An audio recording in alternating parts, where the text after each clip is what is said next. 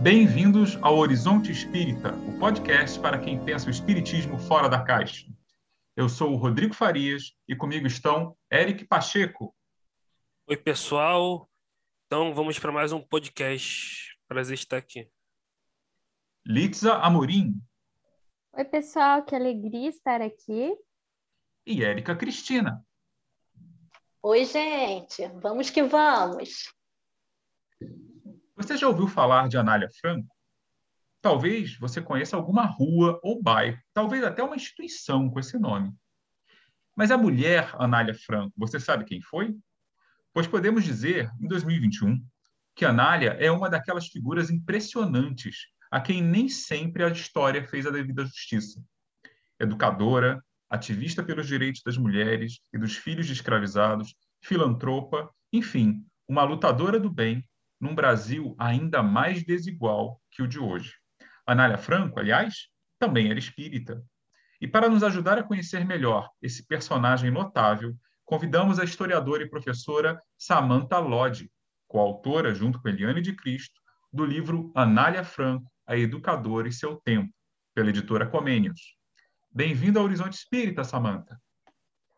Olá, muito obrigada pelo convite para estar aqui com vocês. É um prazer imenso passar por aqui no Horizonte Espírita e poder conversar um pouquinho com vocês. Mando minhas saudações também a todos que estão nos ouvindo. Prazer é todo nosso, é uma honra tê-la conosco. E já que estamos aqui com a mão na massa, vou fazer aquela pergunta que a gente sempre faz quando temos um convidado, né? Uh, antes de entrar no tema. Samantha, como foi que você descobriu Anália Franco? Como é que você chegou a esse tema de pesquisa? Bom, é, um pouco antes de eu, de eu encontrar Anália Franco, que para mim foi um grande encontro, eu estava buscando né, compreender um pouco mais sobre educação. Eu venho da comunicação social, né, não era a minha área específica, e comecei a estudar principalmente Paulo Freire. Estava convencida que eu iria fazer um trabalho sobre Paulo Freire. E estive né, em uma apresentação da Dora Encontre sobre pedagogia espírita, né? E quando ela chegou a falar das suas raízes aqui no Brasil, na época eu conhecia um pouco o Eurípides, mas não conhecia a Anália de fato. Então, quem me despertou para a Anália Franco e, e me deixou muito surpresa, né? Foi a Dora Encontre. E aí, a partir disso, eu fui ler um, o livro, né? Anália, a Grande Dama da Educação Brasileira.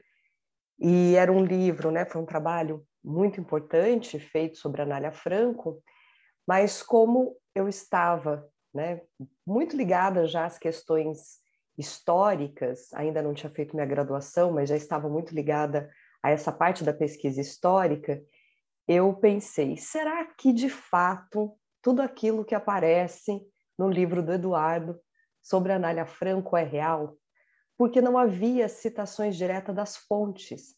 Né? Então, eu fiz uma proposta de trabalho dentro da academia.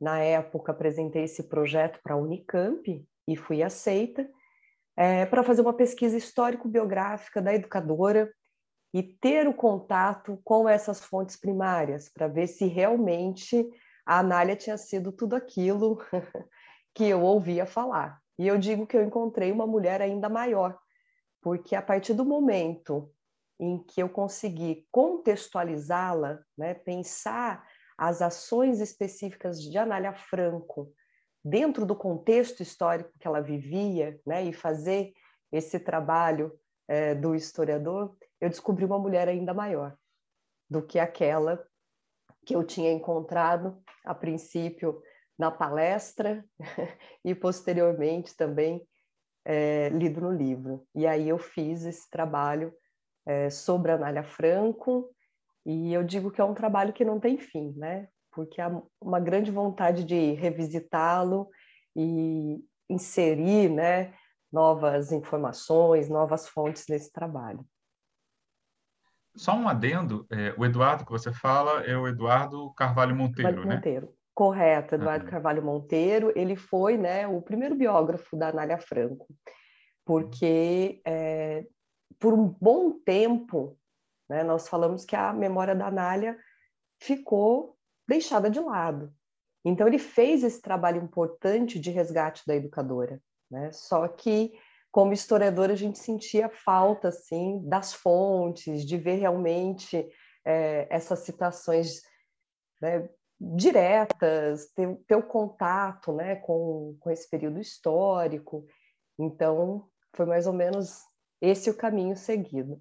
Mas a primeira vez que eu ouvi falar sobre a Anália foi através da Dora. É bom saber porque o, porque o Eduardo ele escreveu várias biografias históricas de grandes personagens espíritas, né? O, o Gonçalves, acho que ele também foi o meu centro, né? O meu e da Érica.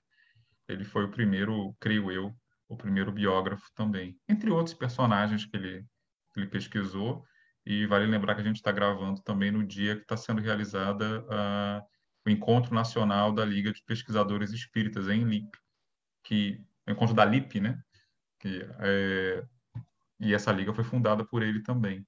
Então, o, o movimento espírita tem uma uma dívida, literalmente uma dívida histórica e acho eu até científica com é, o Eduardo. É bom saber que espalhou sementes também. E adora, claro. Então, Samantha, é, mas conta pra gente um pouco, antes de ser o vulto Anália Franco, como é que ela começou? Como é que ela foi parar na educação? Ela teve alguma formação é, escolar, formal? Isso é uma grande curiosidade, né? Como é que como é que a Anália foi parar nesse lugar de ativismo? Bom, a Anália Franco ela nasceu em Resende, no Rio de Janeiro, e nós temos ainda poucas informações né, dessa mudança dela com a sua mãe para a cidade de São Paulo. Mas naquele momento, a mãe da Nália, ela já trabalhava como professora. E ao trabalhar como professora, a Nália veio ser a sua auxiliar. Nós temos a Reforma Couto Ferraz de 1854, que permitia uma formação prática. Né? Então, os professores auxiliares, depois eles teriam direito de se tornar professores. Havia uma carência né, na, na formação do magistério aqui no Brasil, ainda na, na segunda metade do século XIX. E foi assim que a Anália se formou. Então, aos 15 anos, ela era auxiliar da mãe e, pouco tempo depois, ela já assumiu uma sala. Ela presta um concurso público e vai assumir uma cadeira em Jacareí, e é mais ou menos nesse mesmo período que a Anália começa a ter uma preocupação social muito forte.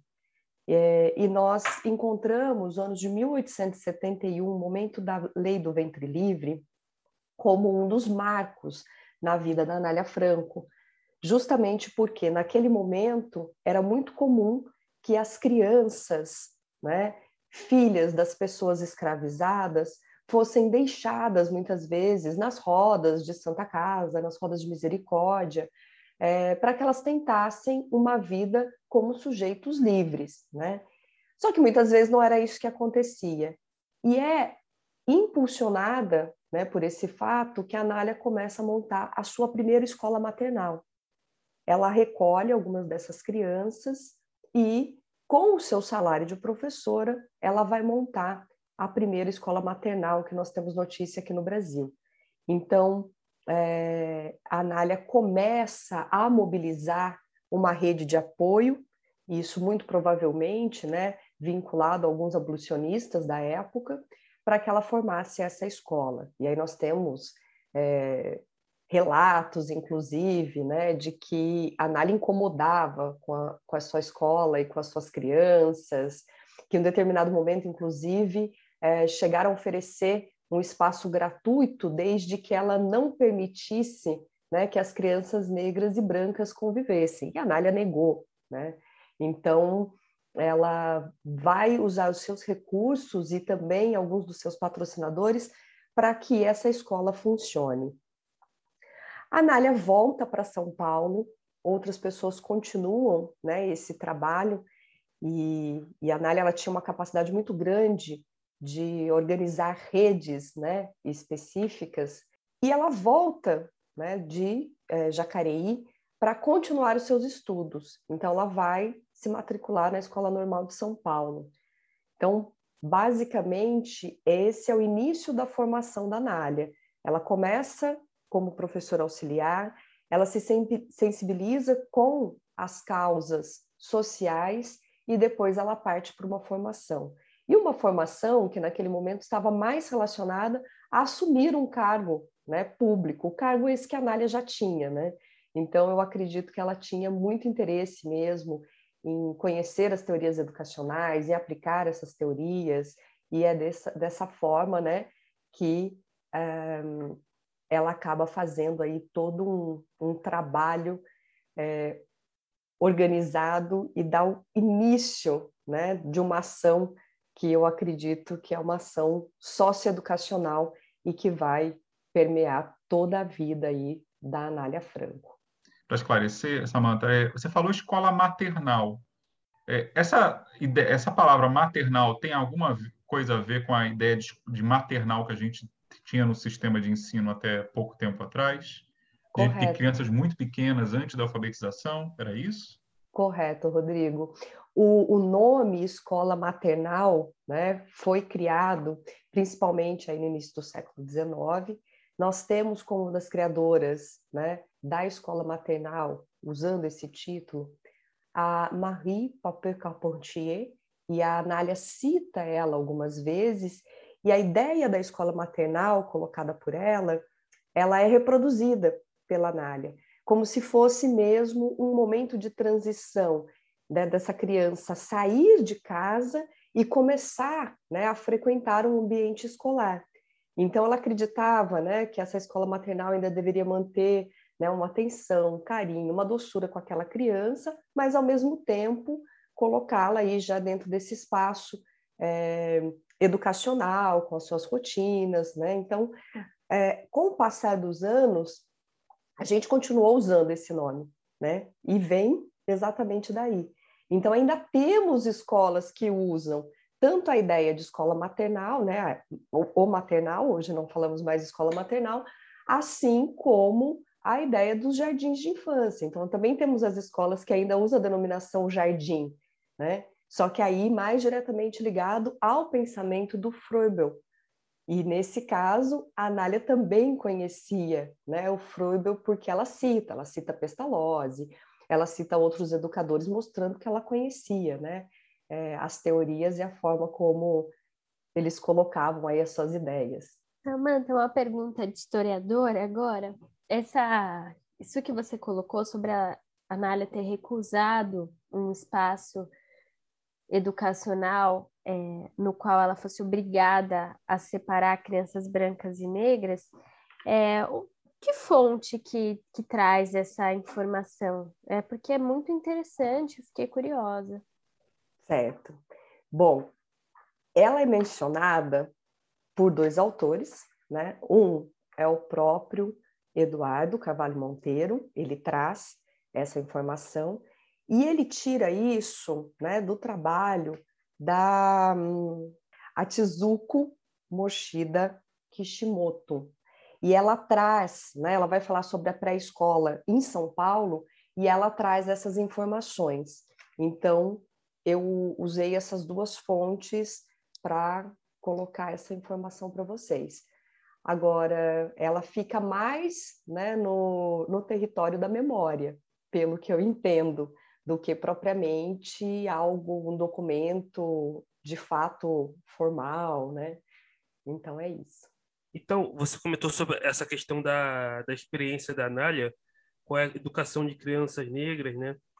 Essa experiência da Anália teve alguma influência sobre a atuação da Anália em prol dos direitos femininos, né? Em prol da luta sufragista na época que uh, lutava pelo direito ao voto, né, da mulher? Teve alguma influência? Você pode falar um pouco sobre isso?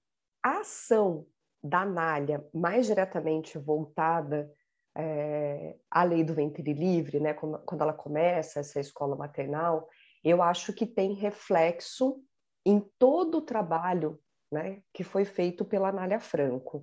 Então, assim, ela usa né, como pautas a, a igualdade racial, ela vai usar, e sem dúvida nenhuma, né, igualdade entre os sexos. Então, eu acho que isso tem um reflexo direto né, na vida da Anália e em todas as ações posteriores. Agora, se nós pensarmos mais diretamente né, a questão da mulher na Anália, nós vamos ver que é uma das pautas principais. A Anália, ela não vai falar diretamente né, sobre é, o direito ao voto da mulher no sentido de, de ser uma sufragista. Eu não consigo colocá-la exatamente dentro desse movimento. A pauta principal dela, né, em relação à mulher, vai ser a educação. E aí ela deixa isso muito claro em todos os textos dela. Nós estamos num momento em que a mulher não estava inserida, né, de fato, nesse cenário educacional. Não se pensava a mulher como um sujeito que tinha direito né, a aprender e, e estar nos espaços escolares. Agora, quando ela coloca a mulher mais diretamente relacionada à educação, e aí nós já estamos falando de uma anália no período republicano, ela está falando de uma mulher que tem capacidade de participação política. Então, a formação dessa mulher né, enquanto um sujeito consciente, alguém que estuda, implicaria diretamente a participação dessa mulher em, em, em espaços de decisões, era isso que a Anália queria. Só que eu não encontro diretamente uma defesa do sufragismo. Entretanto, quando a gente faz a leitura, é, em alguns momentos do álbum das meninas, e também da voz maternal, nós vamos encontrar textos que a Anália, por exemplo, traz notícias do mundo. Então, o que está acontecendo com a mulher na Europa, na Austrália, nos Estados Unidos? E aí são esses movimentos né, que aparecem. Então, não, não, não está lá diretamente né, ela se colocando como uma sufragista, mas ela estava atenta a esse movimento das mulheres. E há uma relação direta entre a educação das mulheres e a sua própria participação política. Então, acho que é possível pensarmos né, a ação da Anália por esse sentido. Não exatamente assim falar que ela era uma sufragista, mas sim, ela queria que a mulher participasse, é, e eu, eu até considero, vou tentar ser breve, tá? Não vou...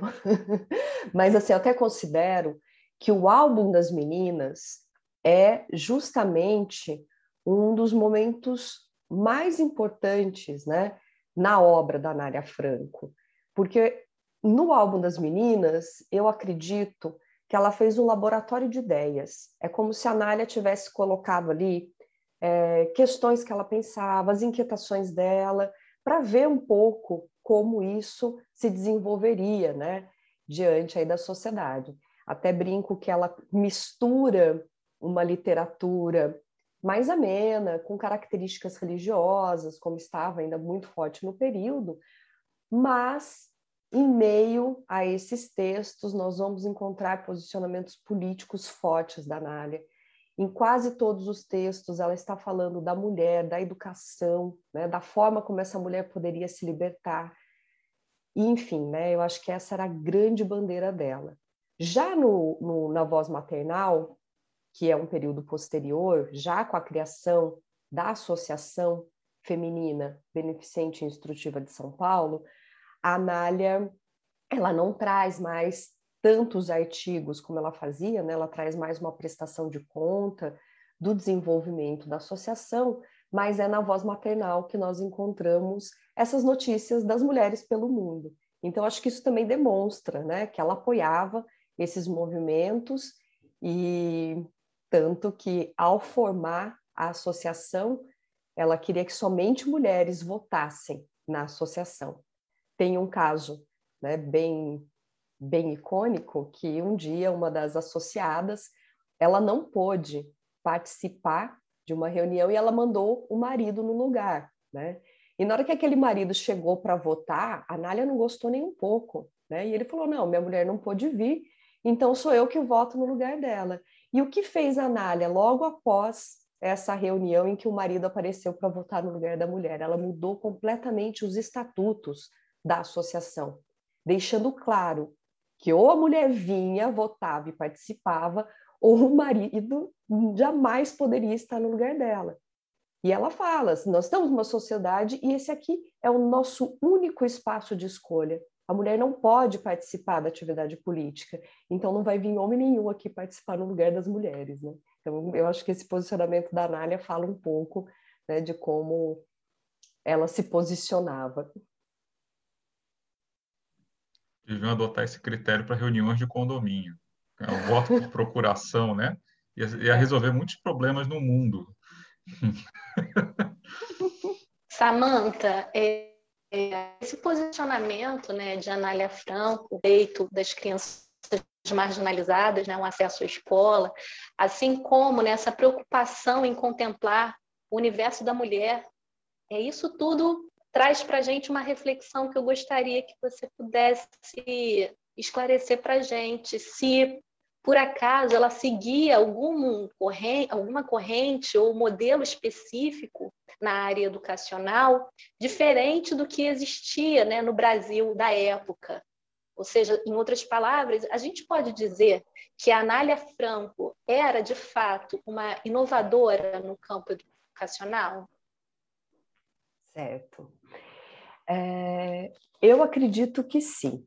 Tá? Quando nós pensamos na figura Nária Franco, eu vejo nela sempre uma busca por novos conhecimentos. Então, eu acredito que ela estava sempre estudando, ela tinha acesso né, a alguns educadores que já eram conhecidos mundialmente e ela usava né, é, esses teóricos como inspiração. Só que o que a Anália faz? Em momento em que algumas pessoas escolhiam uma determinada corrente e seguiam por ela, a Anália Franco, eu acho que ela desenvolveu um aspecto de originalidade, de tal forma que ela fala que trabalhava com o ensino eclético. E ela diz o seguinte: bom, ao invés de me fechar em somente uma teoria, é, eu pego partes específicas de determinados autores que podem né, se adaptar melhor à realidade de um grupo ou de outro. E ela tinha claro isso, né, que, não, que não era um modelo pronto, fechado e acabado, que deveria ser rigidamente fechado e aplicado. Então, eu acredito que ela, ela, ela tinha esse aspecto de inovação nesse sentido. Então, ela se coloca como uma educadora eclética, ela usa esses autores que eram considerados aí é, os mais importantes, e principalmente aí dentro do, do cenário europeu daquele momento, e ela consegue né, aplicar isso nas suas instituições. Agora, é, os currículos propostos pela, pela Anália, eles eram muito interessantes e alguns, assim, se comparados, né? Na, quando eu fiz a dissertação, eu comparei na época com o conteúdo dos grupos escolares, que eram consideradas as escolas, é, as melhores escolas do Brasil daquele período, era uma grande experiência, o primeiro momento que a escola passa a ter é, um prédio, enfim. E ao fazer essa comparação, a gente vê o quanto a proposta e as disciplinas colocadas pela Anália, elas eram inovadoras. Então, acredito que sim. Né? Aliás, é uma educadora que o Brasil ainda não descobriu. A gente precisa se debruçar mais sobre essas propostas educacionais da Anália e entender, né, naquele contexto, o que significavam essas ações, essas práticas educacionais. E, claro, um currículo igual para meninos e meninas, o que também não era comum, né? Ou colocar essas crianças dentro de uma mesma sala de aula, né? Então ela acreditava muito na coeducação. Praticamente nenhum educador podia fazer isso né, nessa época.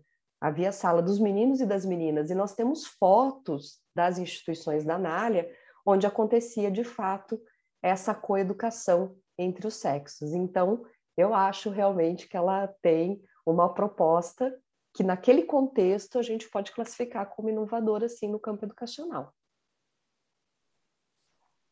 Eu queria comentar, Samantha, que tenho a impressão que até hoje os educadores têm dificuldade de de perceber a importância desses aspectos é, filosóficos e políticos da educação, né? A, a, se pensa educação muito no aprendizado cognitivo, é português, matemática, mas não no tipo de sociedade que você constrói através né, desses aspectos políticos. Vai misturar menino e menina, vai ter palmatória, vai ter ponto, castigo. Isso é, é, parece que não é tão evidente, não é tão valorizado, né?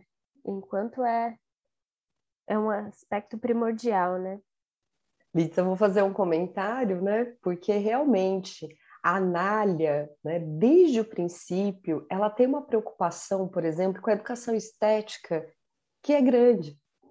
Né? Então, ela, em toda a obra dela, em todas as propostas, ela está ali abraçada com as artes. Então, ela tinha uma, uma concepção de formação que ela era muito mais integral.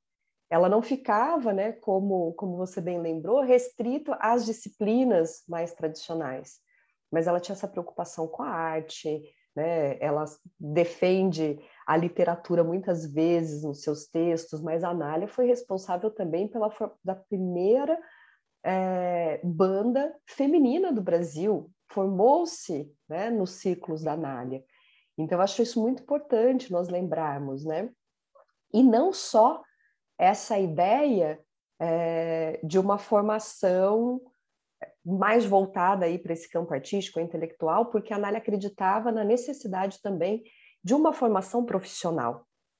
Como a Anália atendia muitas vezes né, é, crianças que eram carentes, mas não eram só crianças carentes né, que a Anália atendia, então pensar um processo de profissionalização em meio né, a toda essa formação era pensar e um processo de autonomia, né? principalmente para as mulheres. E ela vai colocar isso claro. Né?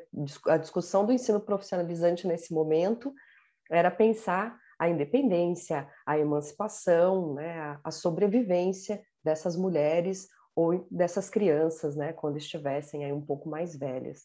Então, acho que a gente precisa pensar a Anália também nesse contexto. Bom, é, já que você falou de, de estética, de arte, né, eh, você falou do papel, do valor que ela dava a essas questões no currículo, né, no programa de educação que ela oferecia. Mas ela mesma também tinha alguma relação é, com as artes por si? Ela, ela escrevia, ela compunha, ela fazia alguma coisa nessa linha ou era apenas uma visão do tipo, isso tem que constar porque é parte do currículo, mas ela era artista também? A Nália era uma artista das palavras, principalmente, né? Então, assim, a relação dela com a literatura é muito forte, com a escrita é muito forte.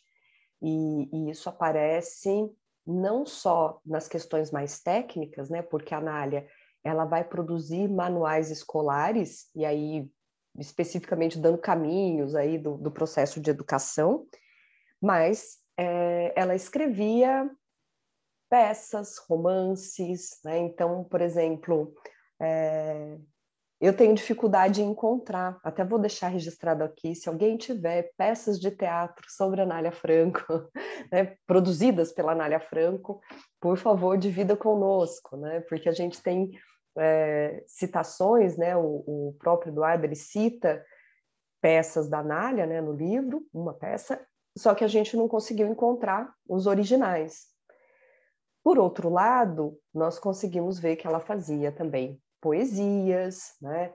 ela escreveu textos é, publicados às vezes como se fosse novelas de folhetim, né? dentro do, do álbum das meninas. Então, eu acho que ela estava diretamente relacionada também com, com a importância da arte. Quando ela forma a banda, né, mais diretamente, ela não toma parte, mas, como era um grupo, né, além da banda, tinha um grupo dramático musical, né, e os dois eram regidos pelo, é, pelo Antônio Bastos, a, a Anália escrevia muitas vezes as apresentações que seriam feitas. Né? Então, esse grupo dramático musical acabou fazendo uma série de viagens.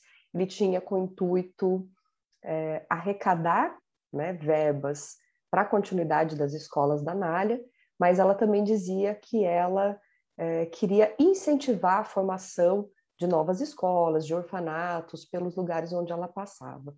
Então, a parte da apresentação, né, das peças que esse grupo dramático musical apresentava, estava por conta da Nália. Samantha, uma coisa que chama muita atenção, a gente gostaria de saber, é sobre a participação do Antônio Bastos, né, na obra da Anália Franco, que, para quem não sabe, era esposo, companheiro dela. Eu estudei um pouco sobre o assunto, fiquei sabendo que o Antônio Bastos também fundou, participou de revistas espíritas. Não sei se você é, chegou a abordar isso no seu trabalho, né? A revista Natalício de Jesus. Eu vinha saber de que o que teve participação, daquele educador espírita anarquista é, na revista do Antônio Bastos e da Anália Franco. Mas, voltando mais propriamente à pergunta, é, conta pra gente, ele lidava bem com a liderança dela, ele teve participação na obra, é muito interessante observar um modelo, né, de casal em que a mulher faz um papel forte e, e sempre traz curiosidade para gente, né, sobre isso. Olha, o, o que eu encontrei, né, sobre, sobre ele é, são mais algumas menções, né, que são feitas pela Nália, é, encontramos alguns alguns causos também, né, em torno da, da, desse casal, e, mas assim, não foi né, aprofundada aí boa parte dessa, dessa ação dos dois.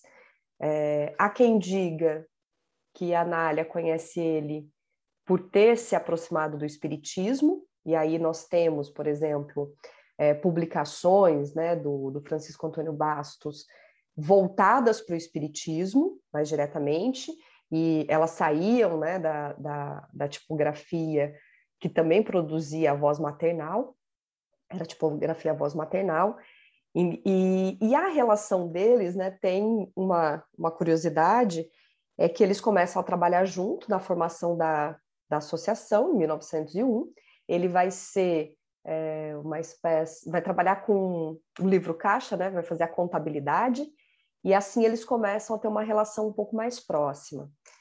E a princípio, né, consta que a Nália e ele, eles viviam juntos, mas que não eram casados, né? E que a Nália sugeriu, né, ao Bastos que eles casassem para que não atrapalhasse, né, o desenvolvimento das escolas, já que o pessoal comentava, né, além de ser uma mulher à frente dessa associação, ela ainda mora com um homem sem ser casada, então contam que na verdade a Nália resolveu casar para que as instituições não fossem afetadas. Agora, o que eu sinto é que ele lidava muito bem com a situação, sem problema algum. Né? Ele apoiava a Anália, ele também não tinha direito a voto, e foi assim né, que, quando a Anália é, veio a falecer, ele acabou ficando completamente fora da associação. Né? Então, mesmo as crianças que eles cuidavam como se fossem filhos, ele não pôde mais ter contato. E aí foi esse momento em que o Bastos foi para o Rio de Janeiro e acabou fundando aí o, o lar Anália Franco, que funciona até hoje, né, na, na, na, cidade do Rio de Janeiro. Mas eu não, não sinto assim nenhuma crise dele com essa liderança da Anália. Eu acho que era tudo muito tranquilo para ele. Gente, vou corrigir para os nossos ouvintes uma informação que eu dei. Obrigada, Samantha. É, eu citei que o marido da Anália Franco, Francisco Bastos, ele colaborou numa revista junto com um educador que era anarquista espírita, e esse educador é o João Penteado. Eu uh, descobri isso lendo uma tese do Fernando Pérez, que foi publicada em livro. Então, uh, Inclusive, é uma personagem que a gente podia abordar aqui, um educador espírita anarquista que dirigiu a escola moderna número um, né? Uma das. é, principais iniciativas de educação dos anarquistas aqui em São Paulo. É, eu achei assim uma coisa incrível. E o João Penteado conhecia Nália Franco, né? Tanto que fundou a revista junto com o marido dela. É, eles faziam parte de, uma, de um mesmo círculo social, digamos. Ah, mas que legal. Eu também gostaria de conhecer mais, viu, Litsa? Porque é, eu acho que o universo da Nália já é um universo é, tão profundo e aí fica faltando, né, fazer todas essas ligações com, com o próprio Bastos, mas também com outras pessoas importantes daquele momento que travavam relações com eles, né? Principalmente anarquista espanhol que veio para o Brasil e que era espírita também. Tem assim um, um, número grande, tem bastante coisa que a gente ainda precisa conhecer melhor. E o engraçado, né? Ontem mesmo eu estava fazendo uma, uma revisão aqui em casa, a, a própria Louise Michel, né? Anarquista, saindo, fazendo palestras, ela entra para maçonaria no final da vida dela, mesmo sendo anarquista, divulgando. Então, assim, as relações, elas eram muito distintas, né, entre os anarquistas com a religiosidade, com outras sociedades. Ainda tem um bom universo aí para explorar, viu? Agora eu queria perguntar como que o espiritismo entra na vida da Anália, né? Uh, isso teve alguma influência sobre alguma obra dela? Algum um dos livros, algum dos, dos projetos? Eric, essa é uma pergunta que toda vez dá muito o que falar, né? é, o que nós temos de indicação, e aí isso aparece também na biografia do Eduardo, na biografia que o Eduardo produz, é, falando que muito provavelmente a relação da Nália com o espiritismo veio do período que ela teve uma cegueira temporária. Então, ele acredita que foi nesse momento que ela se aproximou. É, nós não temos, ou pelo menos ainda não foi encontrada, né, é, nenhuma declaração formal da Nália falando como que ela se encontra com o espiritismo. Quando eu fiz os estudos, eu defendi que a Anália tinha uma relação discreta com o espiritismo justamente por não encontrar textos dela, né, que ela coloca um posicionamento claro ou que ela usa para fazer divulgação do espiritismo. Aliás, ela tinha como proposta na sua vida ter uma ação não proselitista. Então, isso ela vai seguir é, durante toda a vida dela. Então, assim, é, alguns textos da Nália, eu já li texto educacional da Nália, que você vê e fala assim, nossa, isso aqui está muito parecido com o livro dos espíritos, né? Tem uma, uma parte que ela fala das paixões, e que ela fala que, que a paixão é como se fosse um corcel desenfreado. E aí você fala, nossa, aqui tá no Kardec, né? A gente, quem conhece a obra sabe. Mas ela não fazia menção direta né, a ideia do espiritismo.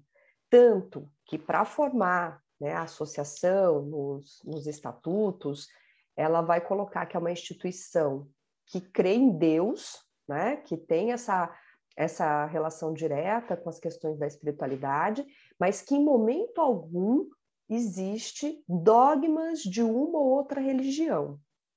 Então, esse é o posicionamento dela. Tem até uma carta né, que a Eliane de Cristo inseriu né, na, na, na dissertação dela, de um espírita, né, e a gente até escreveu recentemente um artigo que vai ser publicado em breve, e de um espírita que escreveu para a Anália Frank e falou: olha, se você começar a fazer propaganda do espiritismo, eu te mando uma doação maior. Era uma pessoa rica, espírita, e que queria que a Anália abraçasse a causa. E ela não quer. Ela responde que não, né, que a ação dela é distinta. Então, é, por isso, né, colo coloquei essa ideia de uma relação discreta. Ela é espírita, em alguns textos dela a gente consegue perceber que tem elementos é, colocados né, na, na, nas obras do Kardec, só que ela não levanta de fato essa bandeira. Né? Inclusive, né? Eu já fui enquadrada dentro do movimento espírita uma vez por falar assim: você não falou da análise espírita. E eu falei, bom, eu trabalhei com documento histórico e eu não encontrei esses documentos, né? Então, é, eu trabalhei com as fontes que foram encontradas, e como eu falei, na pesquisa pode aparecer mais fontes, a gente pode encontrar e rever posicionamentos, mas por enquanto eu não tenho é, uma fonte primária que me demonstre aí essa divulgação direta do espiritismo por parte da Nália, diferente do Bastos. O Bastos já tinha essa relação de divulgação mais fortemente colocada. A questão dela estava mais voltada para a relação da mulher com a educação. Tanto que a associação ela vai ser por muitos anos atacada dentro da, da cidade de São Paulo. E ela, e ela escrevia falando sobre isso. Querem dar características às escolas da associação que ela não tem. Ela começa a chamar né, algumas pessoas a visitar as escolas. Vem aqui ver as escolas. Por quê? Porque nós estamos falando de um país que, mesmo tendo colocado né, na Constituição de 1891 que ele era um país laico, as práticas né, ainda estavam muito voltadas ao catolicismo inclusive dentro do espaço escolar. Então, essa mulher que tinha, sim, uma relação com o espiritismo, né, embora ela não fizesse divulgação direta nas suas obras, é, está ali montando escola, e além de tudo, ela tinha relações com a maçonaria também, que não era bem vista naquele período. Então, as instituições dela sofriam um ataque constante. E nos livros de atas, né, da, da associação do período em que a Anália estava lá, nós encontramos relatos, né? as pessoas falam: olha, eu vim conhecer a escola e encontrei algo totalmente diferente. Né? Por quê? Porque foram conhecer e desmentiram os boatos que estavam sendo colocados. Então, eu acho que essa é uma das questões aí para a gente pensar um pouquinho em torno da Nália. É, e aí eu volto a defender uma relação discreta né, dela com o espiritismo é, nesse contexto como um todo. Nós sabemos, né, alguns relatos de que existiam reuniões espíritas, assim como qualquer outra pessoa que se sentisse à vontade de sentisse vontade de se colocar ali diante da sua religião, do seu espaço, poderia fazer isso é, na instituição em um espaço privado, né, mais diretamente. Então, essa é a minha visão da Nália com o espiritismo. Há quem diga que eu que eu fugi da questão e eu reforço que eu trabalhei com fontes, né? E que se aparecessem mais fontes, a gente revê todos os posicionamentos sem problema algum. Samanta, pelo que você tem trazido para a gente até agora, através das pesquisas com as fontes que você fez, a vida de Anália, inegavelmente, foi bastante é, rica em termos de obras. Só que agora é, a gente gostaria de saber de você o que acontece com o legado dela quando ela desencarna em 1919, em plena pandemia da gripe espanhola. O que, que foi feito do que ela construiu em vida? Certo. Bom, em tempos de pandemia, lembrar né, que ela também foi uma das vítimas né, da pandemia da gripe espanhola, assim como o Eurípides Barçanufo, né? Vamos, vamos lembrar. É... Quando eu penso o legado da Nália, eu, eu penso em algo consistente. Por isso que nós estamos aqui mais de 100 anos após a morte da Nália, ainda discutindo ela e, e trazendo novidades. Exatamente no momento né, da, do desencarne aí da Nália, nós vamos encontrar alguns grupos que estavam dentro da associação tentando colocá-la como uma pessoa que tinha levado vantagens, alguns discursos que aparecem nas atas da associação e que não correspondia em nenhum momento né, com todas as outras atas que nós temos anteriormente. Havia eleições né, para ver quem seria sempre aí a, a presidente da associação. A Anália ganhava toda vez, né, quando a gente vai acompanhar, é, era unanimidade para que ela continuasse na direção. e depois algumas pessoas tentaram manchar aí a Anália no período em que ela vai desencarnar. E é nesse momento que eles acabam tirando né, o Francisco Antônio Bastos de cena. E aí continuam né, a, a, proposta que já não era mais diretamente vinculada à Anália, eles mudam o nome da associação, né, colocam o nome dela, Associação Anália Franco, mas ela passa aí por um momento em que tentaram colocar todas as ações da Anália em descrédito, né? Não sabemos dizer por que exatamente isso acontece. Especulação talvez vaidade humana, né? Nós somos todos falhos, mas a Anália foi vítima dessa situação. E aí é, algumas instituições que estavam ligadas à associação permanecem, outras vão se dissolvendo ao longo dos anos. Hoje nós temos ainda instituições, né, lares Anália Franco, que foram fundados por ela, como acontece, né, um exemplo, o Lar Anália Franco de Jundiaí, aqui no estado de São Paulo, é... mas o legado dela permanece. E pós-morte, nós vamos encontrar ainda a Anália Franco inspirando né, nomes de de centros espíritas, de associações, de orfanatos. Então, assim, num primeiro momento tentaram apagar a Anália. E eu até acredito que por alguns anos ela ficou mesmo esquecida, né? Muitas pessoas conhecem, né, têm acesso ao nome, mas acabam não sabendo quem é ela. Assim como, né, na cidade de São Paulo, tem um shopping center com o nome da Anália, né? E muitas vezes as pessoas não têm qualquer noção de quem foi aquela mulher. Né? Muitas vezes pensam, ah, é uma pessoa cheia de posses, que era dona dessas terras, né? E que agora fica aí como uma homenagem. E longe disso, né? Aliás, a situação financeira da Anália estava sempre meio pendurada, não era fácil manter todas essas escolas.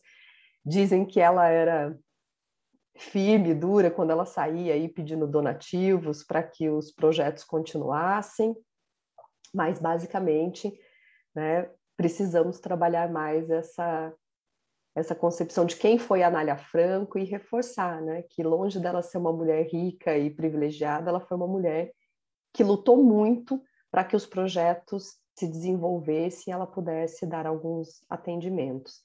Eu reforço essa ideia de que é, a situação financeira era complicada, e nós temos alguns relatos, inclusive, falando, é, principalmente no, no período da Primeira Guerra Mundial, de algumas dificuldades que as instituições que eram coordenadas pela Anália passaram.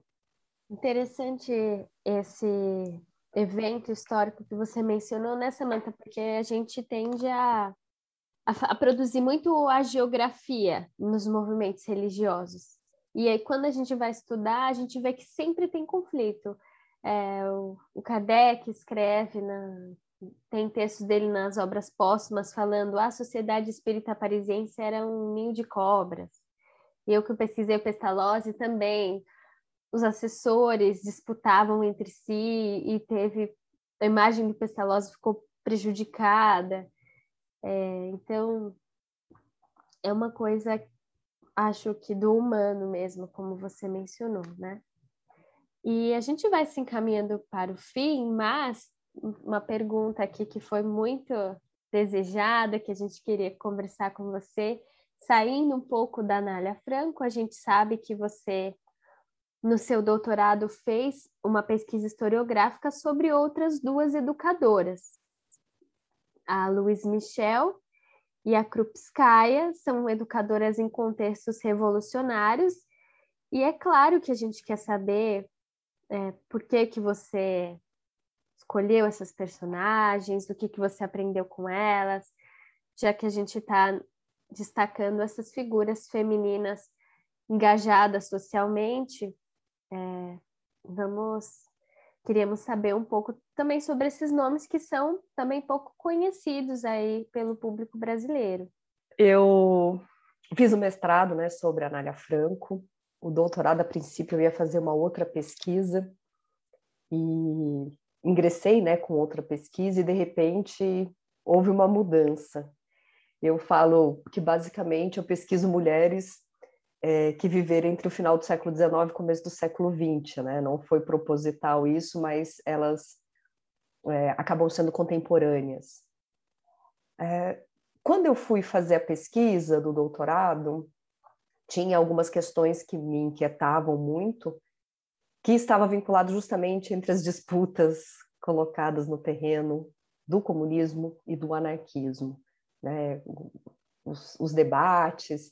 E naquele momento eu queria mostrar que as duas educadoras, porque a Krupskaya ela é uma educadora comunista, ela é vista inclusive como uma das primeiras pedagogas comunistas que nós temos, e a Louise Michel, uma anarquista que participou da Comuna de Paris. Então, a minha ideia era fazer uma pesquisa histórico-biográfica entre as duas, que eram mais desconhecidas à época. Eu acho que é, 2017, com o centenário da Revolução Russa, e esse ano, né, com os 150 anos da Comuna de Paris, esses nomes começaram a aparecer muito mais e serem discutidos, mas a, a ideia era entender o que elas colocavam como propostas educacionais e, na verdade, eu encontrei alguns vínculos entre as propostas. Então, foi mais ou menos isso que eu aprendi com essas mulheres.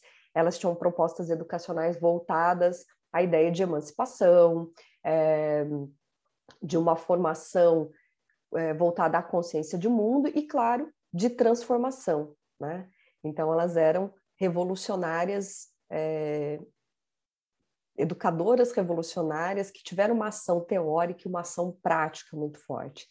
E aí eu pesquisei essas, essas duas mulheres, aprendi alguns conceitos educacionais com elas, mas principalmente aí, mais uma vez, são vidas que eu achei bem interessante, a forma como elas se colocavam e os posicionamentos que elas tinham. E mais uma vez, convergendo tudo isso, né, convergendo tudo isso para educação que acaba sendo o meu ponto principal, né, nessa pesquisa e, e como atuação, né, de, de história da educação, que são é, a, que é a minha principal área de pesquisa. É, do ponto de vista educacional, é, elas reforçam muito a ideia de um posicionamento verdadeiro enquanto ser, né, e não parecer.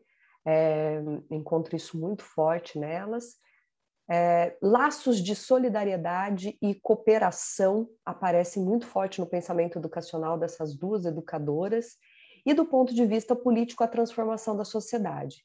É claro que as duas tinham propostas distintas né, para essa transformação da sociedade, porque elas estão em campos políticos distintos, né? então a, a Louise Michel participa da Comuna de Paris e depois que ela fica um tempo isolada na Nova, exilada na Nova Caledônia, ela volta como militante anarquista, então a palavra principal para ela seria uma revolução social, né, que se desenvolvesse do ponto de vista horizontal. A, a Luiz Michel vai passar os últimos 25 anos dela né, fazendo propaganda anarquista, mas sem abandonar preceitos educacionais. Ela chega a, a ter várias escolas livres, né? Então, é, reforçando esse posicionamento político-educacional dela.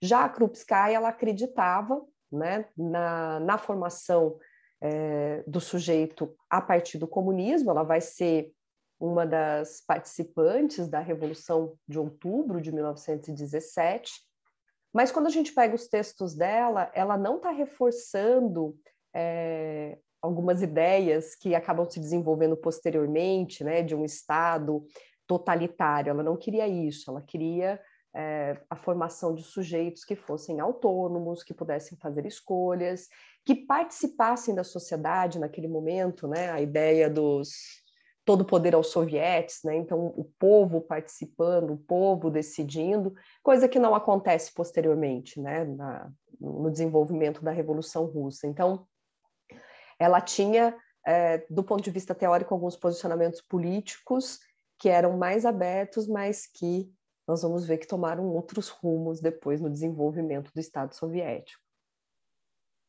Samantha, vamos tomar outro rumo então agora. Saindo da Europa, vindo aqui novamente para o Brasil, qual seria o aprendizado mais interessante sobre a Anália Franco que você chegou né, durante a sua pesquisa? E outra coisa, o que, que hoje definitivamente pode ficar assim como lição para todos nós, século XXI, do que a gente pode aprender com a Anália Franco? Boa, boa pergunta, Érica. Vamos lá. Bom, o mais interessante vai ser difícil para eu te falar, porque eu acho assim, a vida toda da Nália, para mim, ela é muito interessante, né? Mas como eu falei, eu sou uma pesquisadora e embora a gente é, não não trabalhe, não forge nenhum tipo de documento ou de fontes, né? Eu não sou daquela pessoa que fala assim, ah, você não pode ter relações de afeto com seu objeto de pesquisa, você não pode é, fazer uma pesquisa histórica duvidosa, né? Mas eu fiz uma pesquisa com admiração, né?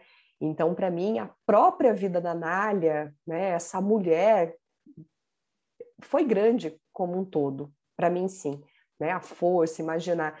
Imaginar as ações dela no nosso contexto atual já é muita coisa. Imaginar uma mulher com força no final do século XIX, no início do século XX, para levar, né? para levar no peito é, todas essas propostas, as suas ideias, né? dialogar aí com a sociedade. Então, para mim, ela em si, né? Não, não, vou responder essa pergunta, vou fugir dela, né? Porque a Nália, para mim, ela é grande como um todo, né? Então, eu, eu posso falar isso sem medo, né? Das minhas questões de afeto com a Nália Franco. Agora, o que nós podemos, né? Aprender com ela hoje, eu acho que a primeira coisa, ela entra, né? Num campo da historiografia de uma maneira muito ampla, que é conhecermos de fato as mulheres, as suas ações. Né? Nós tivemos muitas mulheres aqui no Brasil que foram apagadas, né? É, como a própria Anália foi por muito tempo. Então, eu acho que do, do ponto de vista historiográfico geral é darmos voz a essas mulheres. Quem foram elas, quais suas importâncias, e nós temos muitas outras ainda para que a gente possa conhecer. Agora, a Anália em si, eu acho que caberíamos pensar mais né, os seus posicionamentos, a forma como ela vê a, a questão da liberdade, da participação da mulher, as defesas que a Anália fazia em relação à mulher enquanto sujeito, né, é uma, uma conquista que a gente tem do, no campo legal, mas que a gente não tem na prática ainda, né? A, a mulher ser livre, né? E ser considerada como uma igual ao homem, né? Então, acho que isso é muito importante e a Anália já colocava isso diretamente. Uma educação de qualidade para todos, independente de sexo, independente de classe. Nós não conseguimos isso ainda no Brasil. E a Anália tinha esse posicionamento muito firme. A educação ela é um direito de todos e ela deve alcançar a todos. E nós temos ainda uma série de problemas educacionais no Brasil. Problemas que poderiam ter sido resolvidos, sim, e que a gente fica aí arrastando com tantas desculpas aí dos, dos governantes e das suas propostas de manter aí a educação ainda é, como um privilégio de alguns grupos específicos. Então, eu acho que se a gente pudesse pensar um pouquinho nessa questão da universalização da educação, eu acho que seria muito interessante. Foi a bandeira, ao meu ver, a bandeira principal da Anália. E naquela época ela fala muito das crianças que tinham sido abandonadas e das mulheres, porque justamente eram aqueles que mais necessitavam dentro desse contexto. Então, trabalhar com crianças abandonadas, com crianças pobres, com mulheres, eu acho que é fundamental pensar esse processo de justiça social. Obrigado, então, Samantha. E você gostaria de deixar alguma, algum recado final, alguma consideração final para os nossos ouvintes? Eu quero. quero começar agradecendo né, a toda essa equipe do Horizonte Espírita, agradeço pelo convite, pelo acolhimento. Então, é, meu muito obrigado ao Érica, a Litz, a Érica, você também, Rodrigo. E se eu puder deixar uma, um recado é, vamos conhecer melhor as mulheres, né? Então, nós tivemos muitas mulheres com ações é, importantes aí na nossa história e vamos ler a Anália Franco. Eu acho que o principal é a gente ter acesso aos textos dela, e hoje a gente consegue encontrar boa parte dessas fontes da Anália na internet. Então, vamos conhecer né, um pouco mais essas mulheres, suas vidas, suas pesquisas, que eu acho que isso é fundamental. E agradeço a todos que tiveram paciência para nos ouvir, para me ouvir mais especificamente até agora. Muito obrigada, viu, gente? Obrigado, Obrigada, Samantha. Conversamos no episódio de hoje com a historiadora e professora Samantha Lodge, coautora do livro Anália Franco, a Educadora e Seu Tempo. Participaram deste bate-papo Eric Pacheco. Quero agradecer a Samantha, a todos que estão assistindo, que compartilhem, sigam nas redes sociais e até a próxima. Litz Amorim. Obrigada, Samantha. Espero que os nossos ouvintes fiquem tão empolgados, tenham ficado tão empolgados e inspirados como eu fiquei te ouvindo. A Anália realmente inspira todos nós. Claro, por último, mas nem de longe menos importante, a nossa querida Érica Cristina. Samanta, obrigada. Que mulher incrível. Que venham outras mulheres inspiradoras no nosso horizonte espírita. Até logo, gente. E claro, eu mesmo, Rodrigo Farias. Acabou que eu que era o último. Eu esqueci de mim mesmo, mas não tem problema. Uh, então, gente, até nosso próximo encontro no Horizonte Espírita, o podcast para quem pensa o espiritismo fora da caixa. E podem subir os créditos.